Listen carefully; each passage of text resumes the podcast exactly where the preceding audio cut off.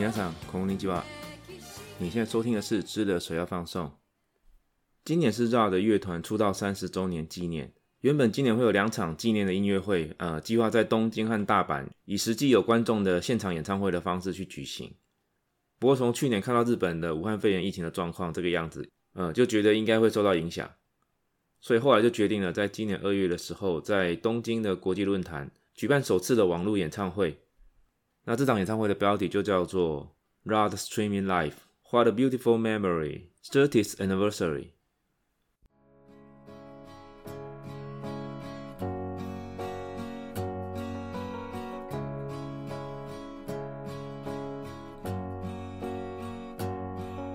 そこにはまだ虹があるのあなたちが育って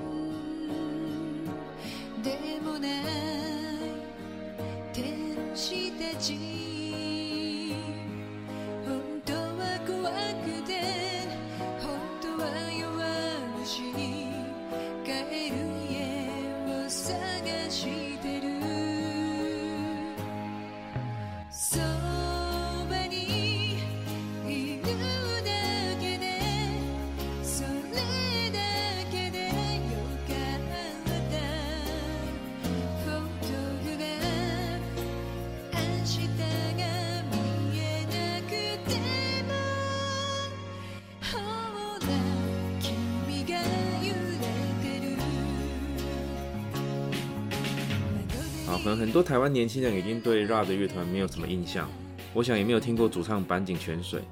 那事实上，从 RA 的乐团一九九一年出道之后，由于团员陆陆续续有更换，而且 RA 的团员最早还有整个乐团一起上节目，可是从一九九三年之后，上节目就只有以主唱坂井泉水做代表，到最后 RA 的就成为一直唯一不变的主唱坂井泉水的代名词。总之，对许多歌迷来说，R 的就等于是坂井泉水。在二零零七年的五月二十七号，呃，坂井泉水因为癌症住院疗养。那在这疗养的过程当中，在五月二十七号的清晨外出散步，在散步回程中不小心坠落楼梯过世。呃，我们这一集的节目上线时间是五月二十六号，所以我们节目的隔天也是坂井泉水的呃周年纪念。今天的节目又来怀念呃许多和大叔一样，在我们这一辈心目中的女神泉水姐姐撒开一只你。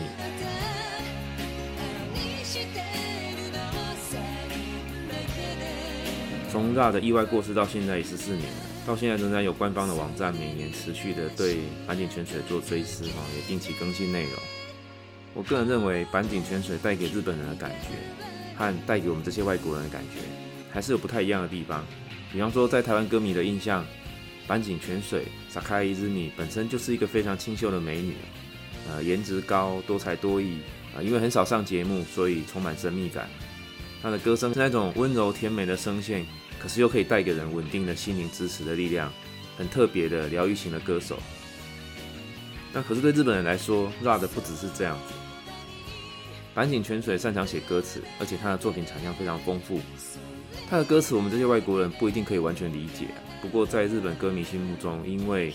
因为就是日文嘛，这些充满生命力的歌词和歌声完全打中这些日本歌迷。他们很能理解 R 的带给你一种很温柔又很有力的支持，支持一整个世代的日本人，呃，度过了泡沫经济。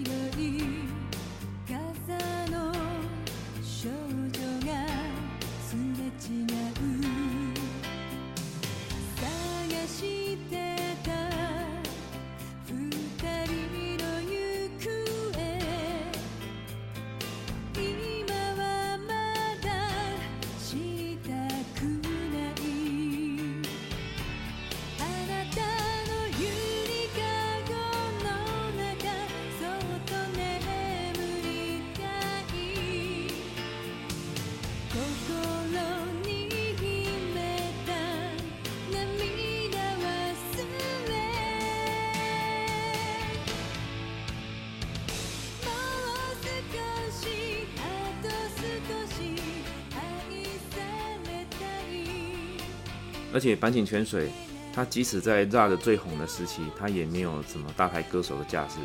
呃，穿着打扮就是个简单的 T 恤和牛仔裤啊，扎起马尾的形象。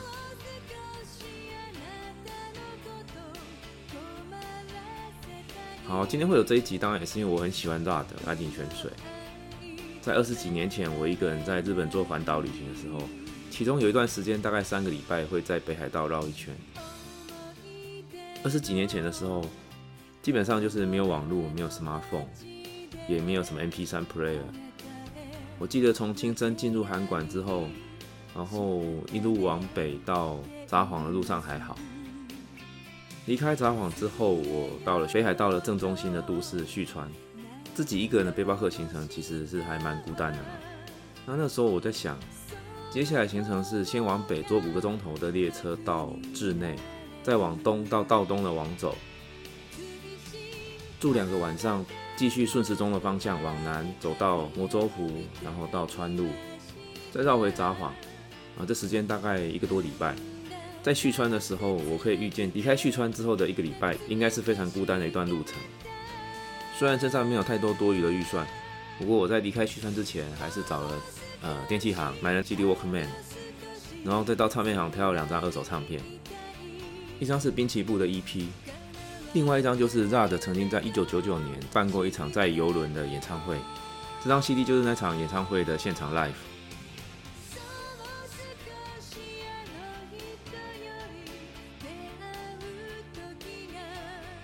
到北和到东真的是人烟稀少，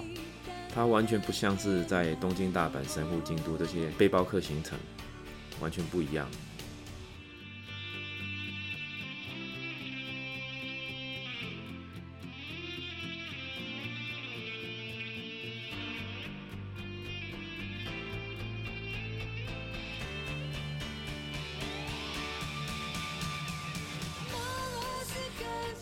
这一路上会遇到的人，会和你有交流的对象也非常的少，大部分时间就是自己听着 CD，坐车啊，或者是走路啊，在移动，不断反复的听，反复的听，一直到现在，有时候听到 ZA 的歌，脑子的画面都还会拉到那个时候，自己一个人在北海道移动，一整片没有边际的空旷的草原的画面。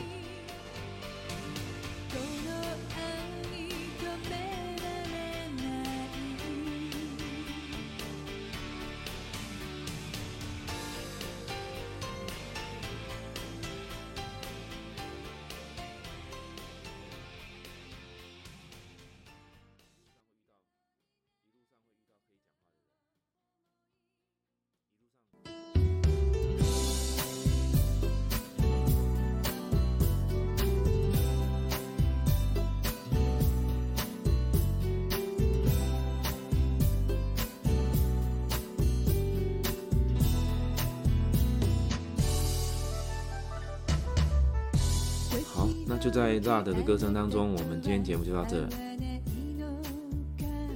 欢迎到本节目的 IG 和我留言互动，谢谢大家。